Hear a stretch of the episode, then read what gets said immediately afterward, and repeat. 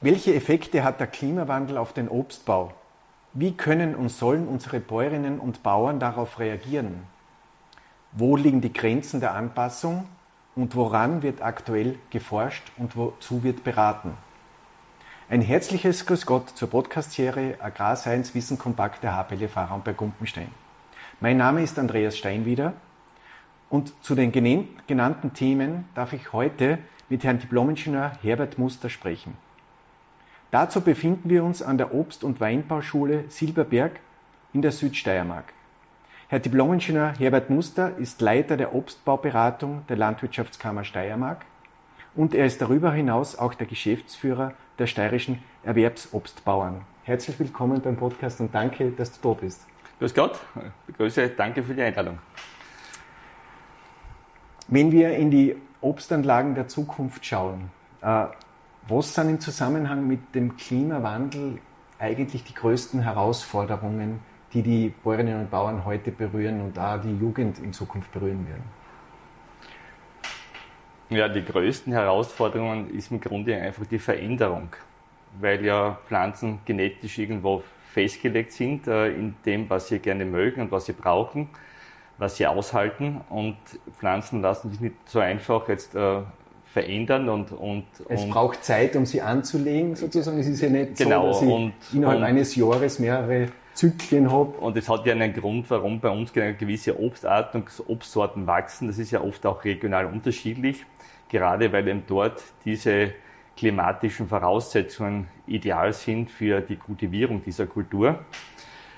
Und um jetzt natürlich diese Kulturen weiter zu kultivieren, müssen sie teilweise diese Pflanzen vor Klimaextreme geschützt werden. Okay. Äh, sie müssen teilweise auch genetisch verändert werden. Das heißt, man muss sich über neue Sorten Gedanken machen. Es gibt immer eine Bandbreite an Sorten. Diese natürlich auch auf die Markttauglichkeit äh, überprüfen, weil natürlich auch der Konsument auf gewisse Produkte fixiert ist. Und wenn der Apfel von heute auf morgen anders schmeckt, anders aussieht, dann wird der Konsument möglicherweise nicht sofort zum neuen Apfel greifen und vielleicht beim gewohnten bleiben oder, oder auf andere Obstarten ausweichen. Was sind so jetzt die größten Klimaveränderungsherausforderungen, witterungsbedingten Herausforderungen, die jetzt vermehrt auf uns zukommen? Ja, es gibt, äh, man muss sagen, es gibt direkte Auswirkungen des Klimawandels. Das ist natürlich äh, höhere Temperaturen, ja.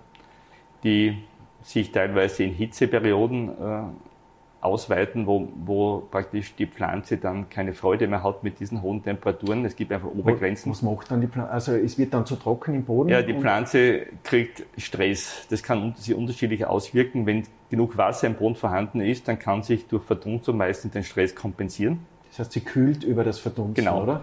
Wenn natürlich dann die Schönwetterperiode oder Trockenperiode zu lange andauert, dann, dann spricht man von Dürreperioden. Mhm dann, dann macht die Pflanze praktisch die Spaltöffnungen zu. Und äh, dann kommt es zum Hitzestau, das heißt, die Oberfläche erwärmt sich extrem stark und dann kommt es zu Hitzeschäden, zu, Sonnenbrand, genau. Sonnenbrand, äh, Sonnen, Sonnenbrand, ja. Das, das okay. kann eben die Früchte und die Blätter betreffen, bis hin zur Welke, in weiterer Folge Blattfall und im Extremfall, so weit ist es äh, zum Glück noch nicht, Absterben, zum Absterben der Pflanzen. Aber das ist diese, diese diese Temperatureffekte. Spielt da äh, die Nachttemperatur auch eine Rolle? Weil früher war es ja so, wir haben dann doch noch kühlere Nächte gehabt und das ist ja teilweise jetzt auch spürbar, dass wir mehr Trockennächte bekommen. Also die Nachttemperatur ist mehr oder weniger kein Problem für okay. so wie sie jetzt zurzeit ist. Es ist wirklich die Temperatur tagsüber, mhm. wo auch die Verdunstung stattfindet, die überwiegende okay. Verdunstung stattfindet und wo es dann zur Stressreaktion kommt. Was tut aktuell der Obstbauer, die Obstbäuerin, wenn jetzt solche Stresssituationen entstehen? Wie soll man sagen, man kann ja kurzfristig nicht unbedingt äh, so einfach reagieren. Die Temperatur kann man auch nicht verändern. Ja. nicht, nicht wirklich. Ähm, was schon gemacht wird, ist, äh, dass zunehmend die Produktion in den geschützten Bereich geht. Was das heißt, äh, das? Was im Apfelanbau schon üblich ist, dass man schwarze Hagelnetze hat. Okay. Die mittlerweile nicht nur die Funktion haben, dass sie eben den Hagel abhalten und die Pflanze vor Hagelschäden schützen, sondern auch vor Verdunstung schützen, also sie beschatten. Okay, okay. Und äh, man kann durchaus einige Grad äh, dadurch kompensieren mit dem, mit dem schwarzen Hagelnetz und, und es wird sich wahrscheinlich auch auf Kulturen ausweiten, die möglicherweise bisher noch nicht unter Hagelnetz gestanden sind. Mhm. Was in weiterer Folge natürlich die wichtigste Maßnahme ist und wäre, ist natürlich die gute Wasserversorgung, damit okay. die Pflanze in kein Wasserdefizit kommt, keinen Wasserstress hat. Äh, was, äh, da gibt es jetzt unterschiedliche Ansätze. Also man könnte, eine Variante ist Bewässerung, eine Variante ist aber auch sozusagen den Boden so gut äh, aufzubauen, in seiner Schwammfunktion sozusagen zu haben, dass der das Wasser relativ lang haltet. Bewirtschaftung der Fahrgassen zum Beispiel. Ist das im Obstbau, auch im Weinbau haben wir gehört, ist das schon ein Thema? Äh, Begrünungsvarianten? Ja. Also im Obstbau ist das eigentlich schon ein Jahr, jahrzehntelanges Thema. Äh, wobei ich ähm, der Meinung bin, dass, dass diese Boden, sage mal, Verbesserung ein Prozess ist, der ja nicht von heute auf morgen geht, der mhm. geht ja über Jahrzehnte und der ist ja auch an den klimatischen Gegebenheiten geknüpft. Das heißt, ja. man kann ja nicht einfach sagen, äh, man will jetzt zwei Prozent Humus mehr haben. Das funktioniert ja nicht. Der Humusgehalt ist immer wieder ein Abbild auch von Niederschläge, von Temperatur, von Bodenaktivität und so weiter. Was im Obstbau gemacht wird, wir betreiben seit Jahrzehnten eine Mulchwirtschaft. Mhm. Wir erreichen damit auch eine Erhöhung des Humusgehaltes im Boden. Aber das ist irgendwo nach oben auch begrenzt. Das heißt, mhm. das geht nicht ins Unendliche. Das stellt sich irgendwann ein Gleichgewicht ein. Und ich glaube auch, dass hier nicht mehr allzu viel äh, möglich ist. Äh, was wir schon machen teilweise ist einfach, wenn es sehr trocken ist, das Kreis einfach länger stehen lassen äh, damit der Boden besser beschattet, beschattet wird. Okay. Äh, solche solche ähm, äh, Aktionen finden natürlich statt. Aber auch hier ist eine Begrenzung gegeben, weil schlussendlich geht es ja darum beim Boden und bei der Fahrgasse, dass diese gut und sicher befahrbar ist. Mhm. Man braucht eine dichte Grasnarbe, mhm. die auch stabil ist, wenn man, sage ich mal, in Zeiten, wo es sehr feucht ist, Überfahrten hat dass man nicht abrutscht. Von, meistens sind die Obstgärten ja ein Hanglagen. Mhm. Und so gesehen äh, kann man nicht unbegrenzt, kann man hier keine Dreischnittwiese machen aus einer Fahrgasse, sondern man muss schon einen, äh, sage ich mal, in gewissen Abständen einfach auch mulchen, damit auch die Grasnarbe entsprechend äh, kompakt bleibt. Okay. Äh, was ist dann ein zweites Wassermanagement-Tool? Wäre dann die Bewässerung? Oder? Das, ja, man hat natürlich auch noch den Baumstreifen. Ähm, der wird, äh, sage ich mal, weitgehend offen gehalten, hat mehrere Gründe, unter anderem natürlich aber auch äh, die Vermeidung, dass einfach Unterwuchs äh, Wasser zehrt und Wasser okay. verbraucht. Äh, da gibt es zwei Möglichkeiten, entweder mit einem Herbizid mhm. Äh, oder mit mechanischer äh, praktisch Unkraut, mit dem mechanischen Unkrautmanagement. Und hier wird zunehmend auch beides gemacht. Also in gewissen Phasen einfach äh, wird mechanisch bearbeitet, in gewissen Phasen, zumindest im, im konventionellen Bereich, äh, wo es möglich ist, äh, wird auch dann chemisch äh, agiert. Mhm. Was auch Sinn macht, weil wir haben ja auch das Problem bei der mechanischen Bodenbearbeitung im Baumstreifen, wenn wir Starkregenereignisse haben, dass wir sehr erosionsgefährdet sind. Und damit nicht der Boden davon schwimmt, muss, äh, darf der Boden auch nicht zu stark aufgelockert werden und, und zu fein gemacht werden das heißt, hier, hier braucht es sehr viel. Äh, und dass man da äh, niedrig wachsende Pflanzen hätte, die wenig jetzt äh, organische oberirdische Masse bilden, aber äh, dem Boden sozusagen Stabilität geben, das ist das macht man in der Reihe. Warum das würden wir uns wünschen. Das würden wir uns wünschen, aber das, diese ideale Pflanze gibt es nicht, weil sie soll ja äh, ganzjährig dann wachsen und, und, und, okay. und, wenig Konkurrenz darstellen und gleichzeitig äh, auch diese Beschattung aushalten, weil die Bäume ja mhm. den Boden mhm. beschatten. Mhm. Äh, während der Vegetationszeit äh, muss sie dann ja auch äh, überleben können und, und, und Das heißt, in diese Richtung könnte forschungsmäßig noch könnte Absolut, also hier, das wäre auch für uns durchaus ein sehr interessanter Aspekt, einfach hier Pflanzen zu haben, die mit wenig Aufwand, sage ich mal, hier den Boden beschatten und, und, und auch die Erosion. Ich denke ein bisschen an Hochlagenbegrünungen, weil das sind ja an Skiliftbegrünungen, wo, wo man bewusst auch Pflanzen dann sucht, die wenig Biomasse bilden ganzjährig den genau. Boden äh, grün halten. Natürlich sind wir da jetzt in einer ganz anderen Genau, wir sind in einer anderen Klimazone. Wir im Obstbau machen wir nicht dort, wo, wo es, äh, sage ich mal, lange Vegetationszeiten ja. gibt, äh, wo es sehr fruchtbare Böden gibt und natürlich auch, äh, wir ernähren natürlich unsere Bäume ja. auch gut äh, oder unsere Pflanzen, damit sie auch entsprechend okay. Ertrag abwerfen. Mhm. Wir können hier keine Magerrasen äh, mhm. erzeugen. Mhm. Darunter würden auch die Bäume leiden. Es gibt schon noch einen weiteren Aspekt äh, mit dieser Begrünung des Baumstreifens, ist die, die Wühlmaus. Mhm. Die Wühlmaus mhm. ist bei gewissen Kulturen, Apfel, äh, bei manchen Steinabskulturen und auch beim Holunder ganz speziell ein Riesenfeind. Mhm. Man muss wirklich sagen Feind. Also die Wühlmaus kann ganze Anlagen zerstören. Mhm.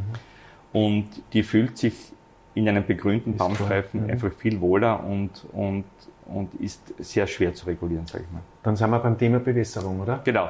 Und dann ist das dritte, ist natürlich Bewässerung. Ähm, hier gibt es natürlich den, den Aspekt, äh, man kann nur dann bewässern, wenn man auch Wasser besitzt. Wenn man Wasserzugang besitzt.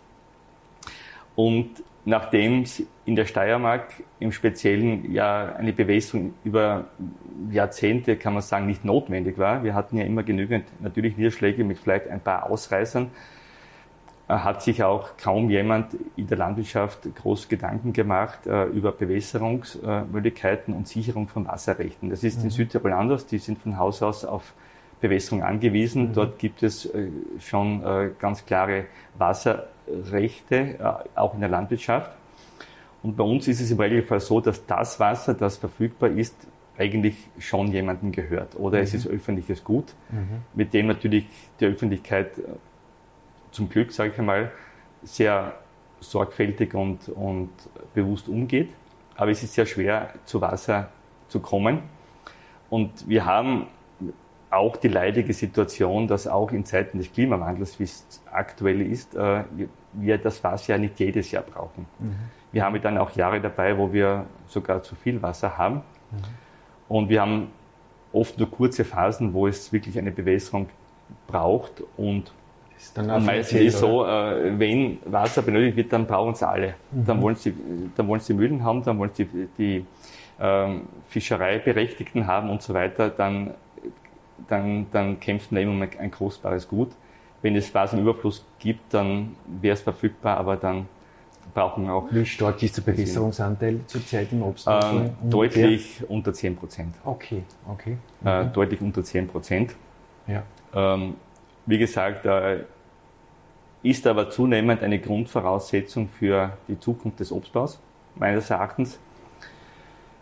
Ähm, es wird Einfach aus dem Grund, weil die Errichtungskosten bei Obstgärten so teuer geworden sind mhm. und, und der Markt natürlich äh, gewisse Anforderungen hat an Qualität der Früchte und auch an eine zuverlässige Lieferung. Und hier ist natürlich dann eine sichere Produktion von, von entscheidender Bedeutung. Äh, wenn wir jetzt da vom Wasser ein bisschen weggehen, es verlängert sich die Vegetationsperiode das Spätfrostthema ist ja ein Riesenthema.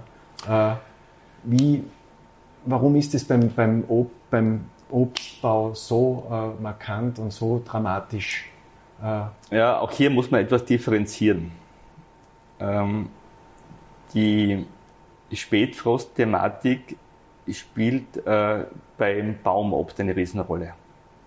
Sprich beim Kernobst, Apfel, Birne und beim Steinobst. Mhm. Marille, Kirsche, Zwetschge ja. äh, und so weiter. Einfach ähm, aus dem Grund, ähm, weil die Blüte eine sehr entscheidende Phase ist. Wir haben einen kurzen Moment im Jahr, wo mehr oder weniger über über die Befruchtung der Blüten entschieden wird, gibt es in dem Jahr Früchte oder keine. Und die Blüten sind leider so ziemlich das empfindlichste, äh, temperaturempfindlichste, was man das ganze Jahr am Baum hat. Wo ist so die Grenze? Und die Grenze bei offener Blüte liegt tatsächlich bei minus 0,5 Grad. Okay. Das heißt, das ist jetzt eine, wenn das 10 Minuten minus 0,5 Grad hat, ist noch nicht das Problem. Jawohl. Äh, Ach, so kurz. Es Aha. ist so, äh, man muss sich das so vorstellen, ähm, im Grunde äh, sind die Blüten mit Leitungsbahnen werden die versorgt. Und im Frühjahr gibt es ja noch kaum Zucker in den Leitungsbahnen. Hauptsächlich geht es da um Wasser und um ein paar Mineralstoffe. Mhm. Das kann man im Grunde mit, mit Wasser gleichsetzen. Und wenn Wasser gefriert, äh, dann dehnt es sich aus und, und dann zerplatzen die Gefäße. Und das ist eigentlich der Effekt. Und da ist es egal, ob das fünf Stunden andauert oder fünf Tage oder eine, eine halbe Stunde. Das haben wir auch sehr eindeutig gesehen. Mhm. Äh, wenn, die, wenn die Leitungsbahnen kaputt sind, dann können die, Organ die, die Blüten praktisch nicht mehr versorgt werden. Das müssen Sie dem Laien die Frostbewässerung erklären? Äh, ja, mache ich gerne. Und äh, Vielleicht noch ganz kurz zurück, ja. Äh, was, ich, äh, was, was, deine Frage vorher war, äh, betreffend, warum das so entscheidend ist. Im Wesentlichen geht es darum, dass mit dem Klimawandel die Bäume früher austreiben und, und durch, durch höhere Temperaturen auch die Blüte früher ist. Das Blüte, man kann sagen, wir haben mittlerweile, die Blüte hat sich fast um drei Wochen nach vorne verlagert gegenüber den 1980er Jahren. Mhm wir hatten früher erst in der ersten Maihälfte die Hauptblüte, mittlerweile ist die Blüte meistens schon um den 20. April. Das Problem, äh, das wir haben, gerade in unserem Klimaraum, ist, äh, dass diese Spätfröste, diese Gefahr von Spätfrösten aber vom Zeitraum her äh, aufrecht geblieben sind. Man kann sagen, Mitte Mai mit den Eisheiligen, mhm. mit der kalten Sophie mehr oder weniger, ja, ist, ist, dann vorbei. die große Gefahr vorbei. Ähm, aber man muss zumindest bis Anfang Mai muss man mit Spätfrösten rechnen. Mhm. Und das hat genau in unserem Klimaraum etwas anders als in Südeuropa äh, damit zu tun, dass wir, wenn, wenn wir eine Südströmung haben, vom Mittelmeerraum beeinflusst werden, da kann es im Jänner, Februar schon sehr warm werden. Da haben wir dann schon plus 20 Grad. Wenn sich die, die Luftmassen aber drehen und wir kriegen diese kontinentale Strömung, dann kann es äh, innerhalb von wenigen Tagen zu extremer Abkühlung kommen und da haben wir Temperaturschwankungen von, von 20 Grad auf einmal. Zuerst plus 20 und dann auf einmal minus 5 oder minus 10 Grad. Und, und, und, und das ist unser Problem und das war immer das Problem äh, seit, sage ich mal, den letzten zehn Jahren, dass wir immer wieder so kurze Momente hatten, wo es mehr oder weniger diesen Kaltlufteinbruch vom, vom Kontinent gegeben hat. Vorher war es schön und hinterher war es auch wieder schön. Okay. Und diese paar wenigen ja. Tage waren dann so entscheidend. Und wie gesagt, es kann hier wirklich eine Nacht entscheidend sein. Eine Nacht, äh, eine Stunde lang äh, minus drei Grad und die ganze Ernte für das komplette Jahr ist mehr oder weniger vernichtet. Und das ist unser Hauptproblem. Kann man, neben dem, was man Frostberegnung, was wir vielleicht jetzt noch anreden, kann man in der Bewirtschaftung irgendwas ändern, damit die, das, diese physiologische Reife oder das Blühen ein bisschen nach hinten hinauszögere? Oder kann ich äh, das spritzen, dass das später ist? Oder gibt es Sortenunterschiede, dass ich sage, okay, äh, ich habe, und wenn es Sortenunterschiede gäbe, dass ich da ein bisschen mithilfe? Oder ist von das der, so minimal? Der, ja, es ist uh, unheimlich minimal. Also von der Bewirtschaftung her ist man eigentlich, hat man kaum Einfluss auf, auf den Blühzeitpunkt. Okay der Austrieb ist einfach temperaturgesteuert. Und, und, das ist wurscht, ob das die Marille äh, X und die Marille Y die, ist. Die Bodentemperatur äh, macht sehr viel aus. Mhm. Äh, die, das Einzige, was man schon kann, wenn die Blühstärke. Das heißt, wir, wir haben gesehen, wenn, wenn Bäume sehr stark blühen, in manchen Jahren sind sie ja komplett weiß, die Bäume, in anderen Jahren sind sie einfach nur so, haben sie so eine zarte Blüte, dann haben sie auch immer noch Blüh, Blütenreserven nach der Hauptblüte. Wenn sie stark blühen. Wenn sie stark blühen. Das heißt, das wäre ein äh, Ziel. Das ist, ein, das ist sowieso ein Ziel äh, von uns. Das gelingt nicht jedes Jahr, weil es von vielen Faktoren abhängig ist. Und, äh, äh, und dort äh, ist es zwar nicht ideal, wenn dann nur die Nachblüten überleben, weil die meistens äh, kleine Früchte bringen, einfach nicht so gut entwickelt sind. Äh, Krankheitsanfälliger äh, sein. Das weniger, aber, aber die Erträge stimmen einfach okay. nicht. Also okay. und die Fruchtgröße ist einfach geringer. Geschmack, alles andere ist vorhanden, aber die, die sage ich mal, der Erlös für die Bauern ist natürlich schlechter. Mhm. Ernteaufwendiger und okay. so weiter. Aber das ist grundsätzlich immer ein Ziel, eine sehr starke Blüte zu haben. Ähm, das zweite, was schon ist, es gibt Sortenunterschiede. Es gibt Sorten, die, die blühen meistens sehr lange. Mhm. Wenn sie sehr lange blühen, dann haben sie eben während der Hautblüte noch Blüten, die noch später aufgehen und so weiter. Äh, die sind grundsätzlich in Frostjahren gut. Okay. In anderen Jahren unter Umständen negativ, weil sie, weil sie, einfach äh, genau äh, sehr lange Abreife haben, ein sehr langes Erntefenster haben, wo man dann mehrmals pflücken muss und und und, höhere Kosten verursachen und teilweise auch Überbehänge produzieren. Okay. Das heißt, sie haben, wir müssen ja unsere Obstbäume äh, behangmäßig jedes Jahr einstellen. Ja. Ein Obstbaum kann nur eine gewisse Anzahl Früchte sage ich mal, ernähren, ernähren äh, die dann so entwickelt sind, wie es der Konsument gern hätte. Mhm. Wenn, die, wenn viel, viel zu viele Früchte draufhängen, haben wir den Effekt, dass die Früchte klein bleiben und auch geschmacklich unterentwickelt bleiben und auch die Blüte im Folgejahr viel Richtig. schlechter ist oder viel schwächer ja. ist. Oder wenn, ja. möglicherweise bleibt sie ganz aus. Mhm. Das heißt, äh, und da hat man dann sehr viel Handarbeit äh, bei diesen Mastenträgersorten, sagen wir mal, äh, dann wirklich dann das Optimum herzustellen. Beim Spätfrost jetzt. Und was ich vorhin noch sagen wollte, ist, ähm, wenn, es, wenn der Frost während der Blüte passiert und man hat noch Reserveblüten, dann gibt es meist noch eine Ernte. So heuer zum Beispiel. Wir haben heuer zum Beispiel fast die erste Blüte verloren, aber dann die späte Blüte hat uns noch eine Zweidrittelernte gerettet. Bei, bei Äpfeln. Bei Äpfeln. Äpfeln. Und auch okay. bei, beim Steinobst war es leider nicht so. Ja. Wenn die, der Frost nach der Blüte stattfindet, so wie es 2016 war, äh, wo die, das war zwischen 20. und 25, äh, 26. April damals, die Blüte war schon Mitte April vorbei, mhm. wo schon kleine Früchte waren, dann, dann erwischt es praktisch die alle zu 100 Prozent. Die Früchte sind im Anfangsstadium mindestens gleich empfindlich wie okay, die, die, die, Blüte. Die, die, mhm. die erfrieren dann und werden dann schwarz und fallen ab. Ja. Okay. Und dort haben wir praktisch wirklich dann einen Totalausfall gehabt. Was, wie reagiert man jetzt auf dieses Spätfrost? Ja, und, und das war schon die Frage ähm, betreffend der Frostschutzberegnung.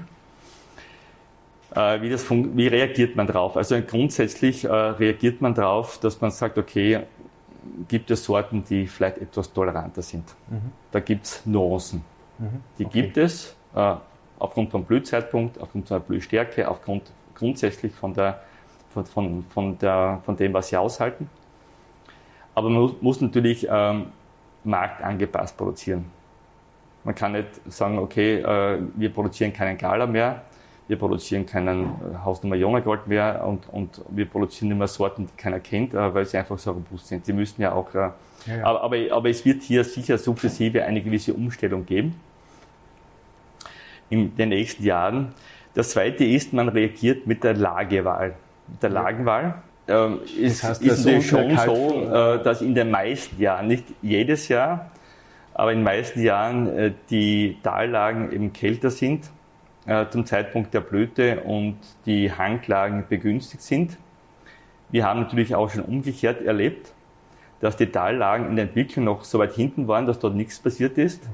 und die Hanglagen mhm. einfach begünstigt aufgrund dessen, weil sie im Frühjahr einfach wärmer sind, einfach früher austreiben, früher blühen, stärker betroffen waren. Mhm.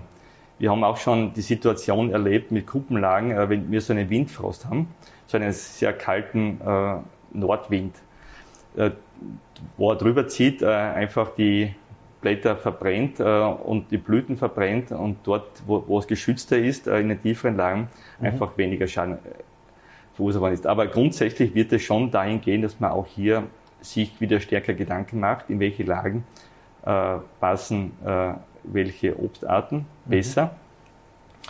Und äh, und dann gibt es noch zwei weitere grundsätzliche Methoden der Frostabwehr. Das eine ist natürlich Beheizen, oder drei gibt es im Wesentlichen im Grunde. Wind, Beheizen. Oder? Dann gibt es das Bewinden, ja. äh, Luftumwälzung und dann gibt es die dritte Methode der Frostberegnung. Und ich muss gleich vorausschicken, wir haben uns äh, seit 2016 sehr viel Gedanken in diese Richtung gemacht. Es sind auch einige Forschungsprojekte gelaufen in dessen Zusammenhang. Und das Ergebnis mehr oder weniger war, dass alle diese Methoden ihre Grenzen haben. Man kann damit etwas erreichen, aber ab, ab einer gewissen Frosteinwirkung oder häufigen Frosteinwirkung ist man einfach limitiert. Mhm. Beim Beheizen ist es so, äh, man kann mit dem Heizen wahrscheinlich äh, zwei bis drei Grad kompensieren. Hängt natürlich jetzt von der Dichte meiner Heizstellen ab und von, vom Heizmaterial. Aber es ist eine unheimlich kostspielige und mhm. logistisch aufwendige, aufwendige Angelegenheit. Man stellt doch pro Hektar irgendwo 300 bis 400 Öfen auf oder Kerzen auf. Ja. Und man muss dann jeden Tag der, oder jede Nacht auf der Lauer sein, äh, kommt es zur Abkühlung oder kommt es nicht und muss dann in der Lage sein, innerhalb von einer halben Stunde diese Öfen oder Kerzen in Betrieb zu nehmen. Und das ist vielleicht äh, über zwei, drei Hektar. Ähm, und äh, wenn zwei, drei, vier Nächte geheizt werden muss, dann ist meistens der Umsatz verbraucht, den, den man am, also die Kosten der, auf so der Fläche erzielen kann. Das heißt, die, diese Heizmethode ist eigentlich keine Methode, um, um Fröste abzuwehren, die über mehrere Tage gehen.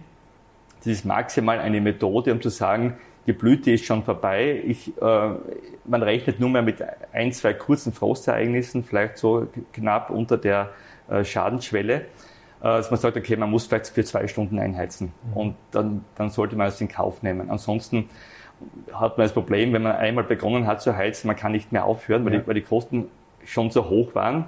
Okay. Man, will, muss es nicht, man muss es dann durchziehen, aber irgendwann mehr oder weniger hat man dann eigentlich äh, also wirtschaftlich äh, keinen äh, Erlös mehr. Ist Versicherung ein Thema? Äh, ist ein großes Thema. Okay. Äh, aber zu den Abwehrmaßnahmen selbst, diese Bewindung, äh, die wurde entwickelt an und für sich für diese großen Ebenen, wie es in Kalifornien ist, wie es teilweise in Frankreich gibt und so weiter, wo man eine extrem starke Schichtung hat der Luft. Und das geht auch nur beim Strahlungsfrost. Mhm, mh. Äh, wenn, wenn man in, in sagen wir mal, drei, vier, fünf Meter Höhe äh, wirklich deutlich wärmere Luftmassen hat, dann kann man versuchen, durch, durch Luftumwälzung einfach diese wärmeren Luftmassen nach, nach unten zu drücken. Mhm. Weil wenn ein Strahlungsfrost, also ein, ein, ein, Windfrost ist, wo ohnehin der Wind geht, ähm, dann natürlich, wie es halt auch heuer wieder im Frühjahr der Fall war, dann macht natürlich die Bewindung keinen Sinn. Okay. Das Problem bei der Bewindung ist auch die Lärmentwicklung.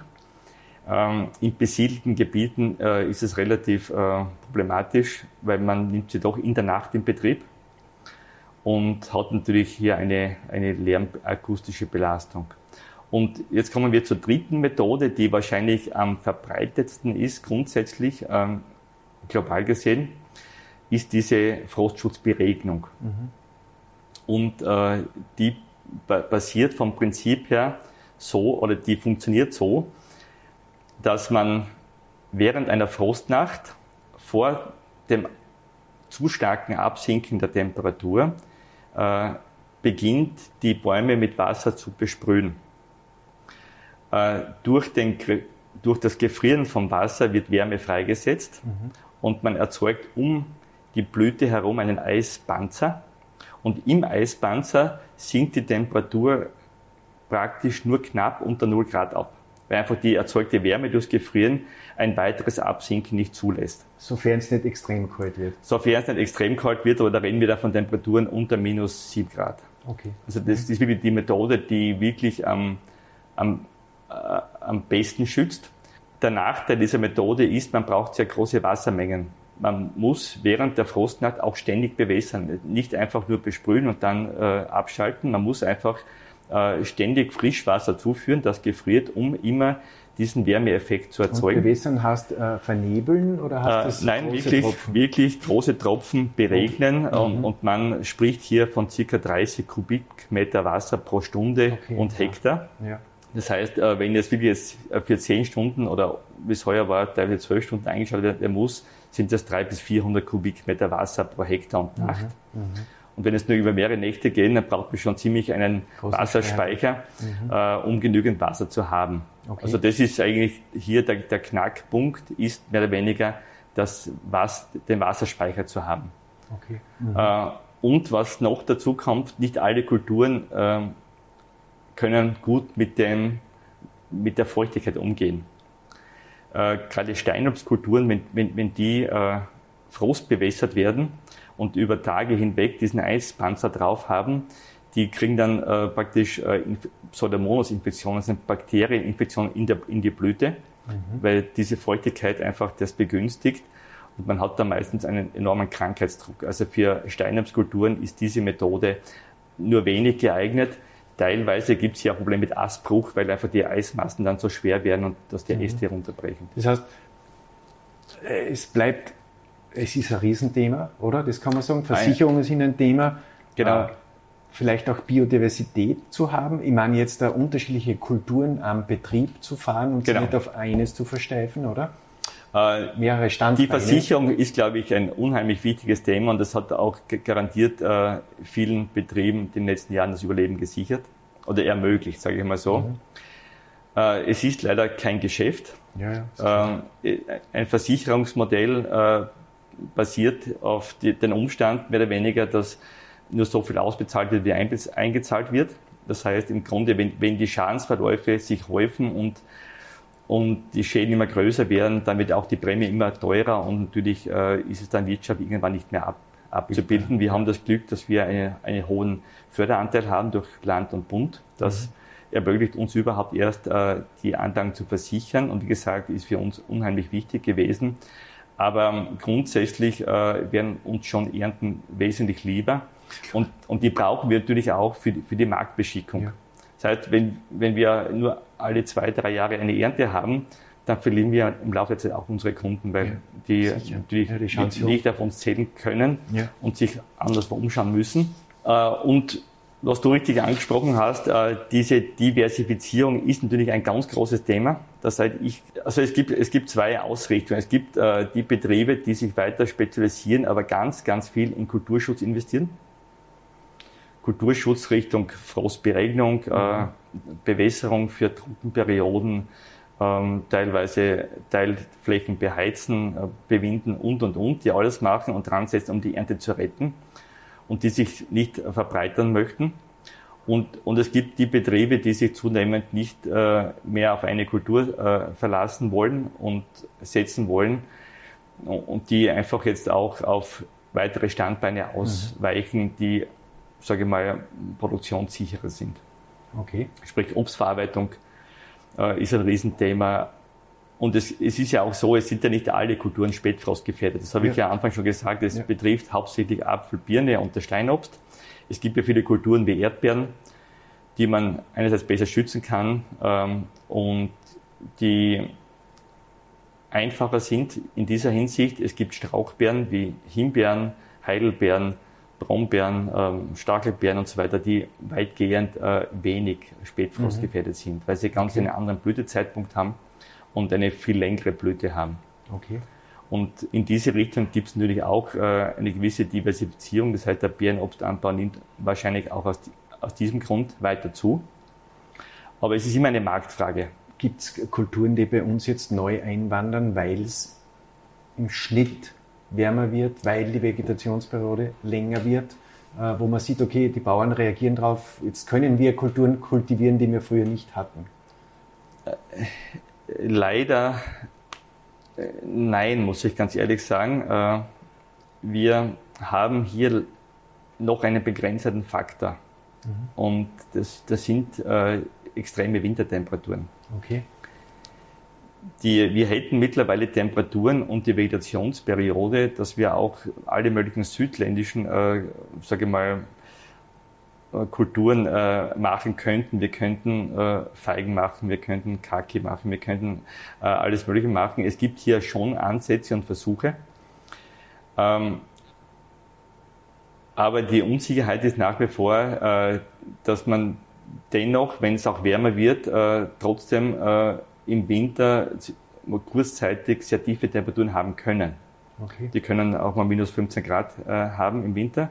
Und da ist, da ist es auch wieder so, es, das muss dann nicht über Tage gehen, es genügt ein Tag mit minus 15 Grad oder eine Nacht. Äh, und, okay. und, viele dieser Sorten halten das eben nicht aus. Es gibt mittlerweile schon einzelne Sorten, auch äh, bei Oliven zum Beispiel, äh, die scheinbar frostfest sind, äh, die interessant sein könnten, aber hier gibt es erst Versuche, ähm, diese bei uns zu kultivieren.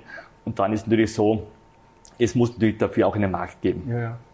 Und, und wenn der Markt schon besetzt ist, weil das vielleicht andere Regionen viel besser können als wir oder schon immer gemacht haben, und, und, und, äh, dann, genau, und dann, dann müssen wir auf das, auf das Preisniveau dann können wir maximal mit diesen Kulturen bei uns Nischen abdecken, aber, aber nicht äh, große Kulturen, wie es, der wie es der Apfel zum Beispiel ist, ersetzen. Mhm. Mhm.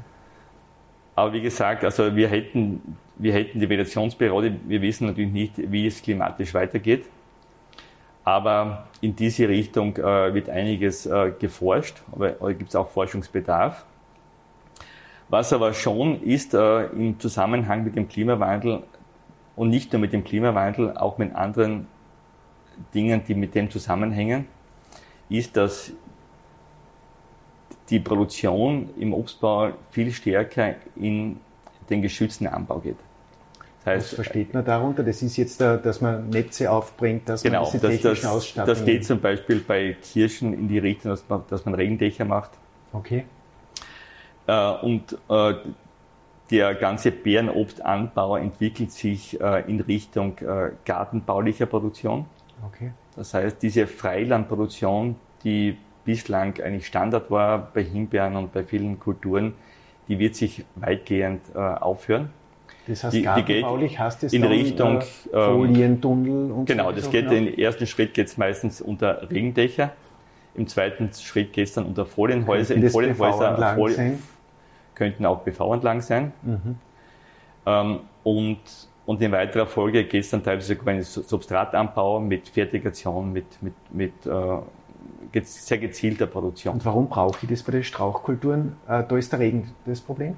Das, ähm, genau, das ist äh, überwiegend ähm, wegen dem Niederschlag, mhm. ähm, weil der Niederschlag natürlich Krankheiten fördert mhm. und die Feuchtigkeit und wir zunehmend weniger Pflanzenschutzmittel haben, um diese Krankheiten auch zu bekämpfen. Und auch der Konsument natürlich, äh, der Handel das auch erwartet, äh, mhm. Mit praktisch äh, möglichst niedrigen oder keinen Rückständen. Da geht es teilweise um Schädlinge, äh, die eingeschleppt wurden, äh, die man kaum bis gar nicht bekämpfen kann, äh, sprich Wanzen und Kirschessigfliege und alle diese Dinge. Ähm, wo man sich im geschützten Anbau deutlich leichter tut. Mhm. Und, und das geht teilweise dann auch in Richtung äh, Erntemanagement.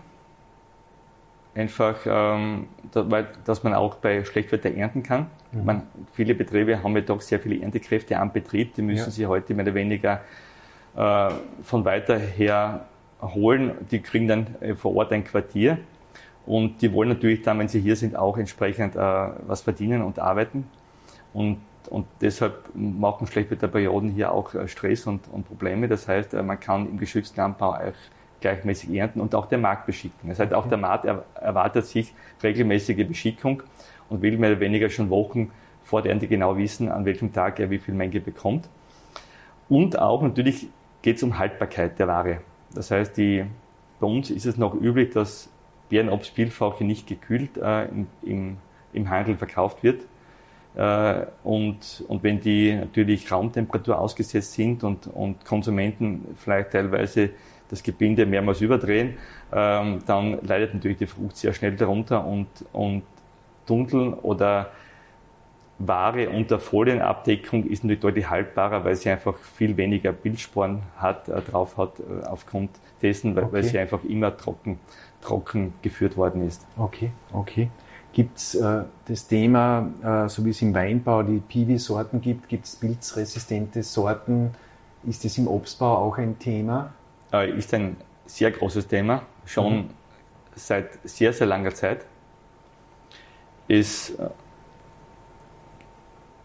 ist aber auch in diesem Bereich ist das Ganze nicht so, so einfach. Also es, ist, gibt kein Pilzfrei. Äh, es gibt, äh, es gibt Sorten mittlerweile, die am Markt etabliert sind und gegen einzelne Krankheiten weitgehend robust sind. Das mhm. ist zum Beispiel die Hauptsorte im Bioanbau, das ist die Sorte Topas. Mhm.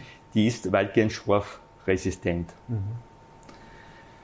Das Problem ist, dass, dass es über viele andere Krankheiten gibt, äh, von Melter angefangen bis hin zur Freundnis und so weiter. Und da, da stellen sich die Sorten häufig als anfälliger heraus. Mhm, mh. Also es ist äh, dann, und diese multiresistente Sorte, die wirklich äh, breit resistent ist und gleichzeitig auch Markt, äh, den Marktanforderungen entspricht, äh, die gibt es zurzeit ja, noch ja. nicht. Mhm. Aber das wäre auch nicht nur der Wunsch, sage ich mal, der, der Konsumenten, sondern auch der Obstbauern, die wären, glaube ich, die ersten, die gerne solche Sorten pflanzen würden, äh, wenn sie einfach diese einfacher und sicherer produzieren könnten, weil sie einfach hier weniger äh, Risiko für Ausfälle haben. Wenn man die Literatur so durchschaut zum Obstbau und Klimawandel, dann äh, werden auch Insektenschädlinge angesprochen, die jetzt einen zweiten Zyklus, äh, Apfelwickler habe ich gelesen, dass der dann einen zweiten Zyklus im Jahr haben kann und sich vermehrt und also dann doppelt so stark vorhanden genau. wäre. Äh, ist das ein Thema? Das ist ein Thema, das ist äh, ganz klar. Wärme begünstigt im Regelfall besonders Insekten, mhm.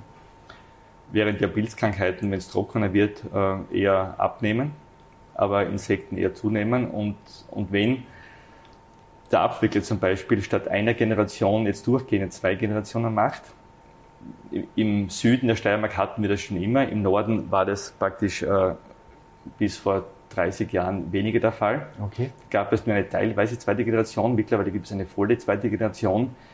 Dann verzehnfacht sich ungefähr die Population. Das ist so in etwa zu sehen. Das ist wie beim Wolf, oder? Das ist ja wie bei allen, äh, vielen Dingen. Äh, das heißt, es potenziert sich einfach. Mhm, okay. Und, und das äh, gilt natürlich auch für alle anderen Schaderreger. Wenn die eine Generation mehr machen, dann wird auf einmal ein moderater Schaderreger, der vielleicht bisher auch wenig beachtet wurde, auf einmal zu einem Problemschädling. Mhm, mh, mh. Das gibt es. Das beginnt aber auch bei den Wühlmäusen die natürlich äh, viel früher beginnen, in, im Frühjahr äh, praktisch mhm. Nachwuchs zu bekommen. Die machen dann wirklich äh, ein, zwei Würfe mehr pro Saison.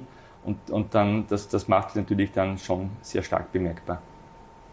Gut, äh, wir haben über Bewässerung gesprochen, wir haben über längere Hitze. Äh, Gibt es bei der Ernte Herausforderungen durch den Klimawandel? Wären wir früher in der Ernte? Müssen wir früher ernten?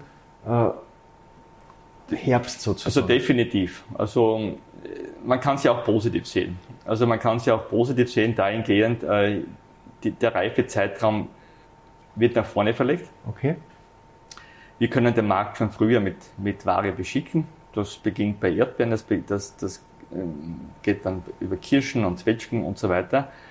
Und insgesamt äh, gibt es ja auch diesen positiven Aspekt der, der der Erwärmung, dass wir einfach einen viel längeren Zeitraum haben, wo wir den Markt äh, selbst mit heimischen Früchten beschicken können. Mhm. Dann kommen natürlich noch die Sortenzüchtung dazu, wo man sagt, okay, frühe Sorten, äh, spätere so Sorten. Kann ich einen Dann gibt es noch äh, den geschützten Anbau, den, den, den, den Folientunnel, der nochmal verfrüht und so weiter. Also man kann natürlich jetzt wirklich über viele ähm, Monate dann äh, äh sage ich mal, den Markt beliefern, wie man es bisher nicht äh, gemacht machen konnte. Bei den roten Johannisbeeren ist es mittlerweile so, die Ernte beginnt irgendwann Mitte Juni und man, man hat eigentlich bis, bis Weihnachten hat man rote Johannisbeeren, weil man dann hinten raus noch lagern kann. Also man kann praktisch äh, fast äh, sieben Monate lang äh, den Markt, den heimisch mit eigenen roten Johannisbeeren versorgen. Mhm. Ähnliches gibt es bei, bei Himbeeren und, und bei anderen Kulturen. Aber natürlich äh, ist nicht ähm, jede, für jede Sorte diese Verfrühung ideal. Es gibt natürlich äh, äh, Apfelsorten, wenn es wenn, zu warm ist noch bei der Ernte, dann gibt es eine zu rasche Reifedynamik. Mhm. Die werden dann auch zu schnell reif, man, man, kommt dann mit der Ernte nicht mehr nach und man, man kann die Früchte dann nur mehr schlecht lagern. Mhm. Und gewisse Sorten schätzen diese Wärme zum Zeitpunkt der Reife überhaupt nicht. Das ist zum Beispiel Elster. Da geht es dann äh, geschmacklicher, oder? Weil beim Weinbau haben wir gehört heute in Geschmacklich würde ich gar nicht, gar nicht einmal so äh, jetzt äh, negativ empfinden, dass okay. das ein Problem ist, äh, außer der Apfel hat einen Hitzestress. Mhm. Wenn er natürlich Stress hat, Hitzestress, wenn er notreif wird, dann gibt es natürlich Einbußen, weil dann, gibt's, dann ist meistens auch so, dass, dass die Zellverbände zerfallen und der, und der Apfel morsch wird. Mhm. Aber ansonsten gibt es kein Problem, aber er wird einfach weich und der wird, bleibt, ist er nicht mehr lagerfähig. Okay. Also dieses Kompakte, dieses Knackige, dieses Crunchige, die, die, das kommt dann weg und, und deshalb werden wahrscheinlich auch gewisse Sorten mit zunehmender Temperaturerwärmung einfach bei uns wahrscheinlich auch abnehmen, wie zum Beispiel Sorte Elster, wie wahrscheinlich Sorte Jonagold. Mhm. Und andere Sorten, meistens Sorten, die eher im Süden gezüchtet worden sind ursprünglich, äh, ja. die äh, werden sich wahrscheinlich dann auch stärker etablieren. Das heißt, da müssen wir dann den Konsumenten auch mitnehmen auf dem Weg, damit genau, der Absatz genau. funktioniert. Aber das äh, passiert sukzessive, das ja. geht nicht, ohne nicht von heute auf morgen, weil eine, eine Apfelanlage hat auch eine Lebensdauer von 15 Jahren. Ideal wäre es, wenn sie 20 Jahre stehen könnte. Mhm. Das heißt, dieser Prozess der Sortenumstellung, dauert. der dauert sowieso, äh, äh sage ich mal, viele Jahre und, und und da gibt es dann genug Anpassungs. Wenn Sie jetzt zum Schluss des Podcasts sozusagen den Bäuerinnen und Bauern etwas auf den Weg mitgeben möchten, im Zusammenhang mit Klimawandel, Anpassung, was sind so Ihre Hauptempfehlungen? Worauf sollen wir schauen, was sollen wir machen? Äh, nicht den Panik verfolgen, glaube ich, aber natürlich schon die, die Herausforderungen erkennen und, und gezielt arbeiten daran, oder? Ja, man muss natürlich schon äh, sich überlegen, äh, ist der Standort, den man hat, geeignet für für welche Produktion. Mhm. Ein Schlüsselfaktor ist Wasser. Mhm. Ich, das heißt, ich, ich, muss mir überlegen, ob ich irgendwie Zugang zu Wasser bekomme. Genau. Äh, da hat es auch ein Projekt eh mit Raumberg Gumpenstein ja. gemeinsam gegeben, das Steirerteich-Projekt, genau, genau. Äh, wo man das äh, bilanzieren kann. Genau. Also, also das Wasser äh, mal schauen, kann ich Zugang haben, damit ich eben bewässern kann oder Frostberegnung machen kann? Also Wasser ist sicher ein Schlüsselthema. Äh, ohne Wasser gibt es keine gesicherte Produktion und ohne gesicherte Produktion gibt es auch keinen Markt. Da ist auch die Politik ein bisschen gefordert, oder? Die Rahmenbedingungen? Äh, absolut. Also absolut. Also hier äh, hoffen wir schon, dass die Landwirtschaft, äh, wenn man eine Produktion möchte, dass man diese auch ermöglicht und, und auch hier bevorzugt oder einfache Zugänge äh, liefert äh, zu Wasser selbst. Das zweite ist sicher die Diversifizierung.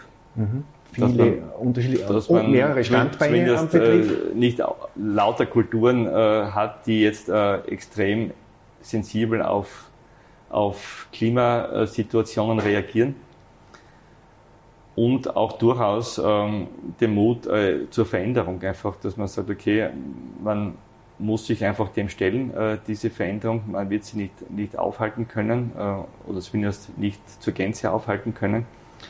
Und, und es, es wird, man wird sich einfach darauf drauf anpassen und möglichst halt, man wird wahrscheinlich ein bisschen nach, nach den, in den Süden blicken müssen und, und, und, und, und, dort schauen, aber was, was wird dort gemacht, wo es ja bisher schon in etwa so warm war, wie es vielleicht uns werden wird oder, oder in nächster Zukunft sein wird ist natürlich auch das Nutzen von Informationsquellen der Beratung, einer guten Ausbildung, so wie wir es da jetzt in Silberberg haben. Also das sind alles Punkte, die natürlich auch langfristig ganz wichtig für die, äh, für die Entwicklung der Betriebe also sind. Also oder? sich einfach informieren, äh, dieses Infoangebot äh, nutzen und auch diesen Austausch nutzen, den wir auch organisieren mit Exkursionen und mit diversen Veranstaltungen, mit Fremdreferenten und mit mit, äh, sage ich mal, Besichtigungen in, in Versuchsstationen und und wie du schon gesagt hast, möglicherweise sind es auch Kombinationen mit Photovoltaik zum Beispiel, einfach äh, als zweites Standbein,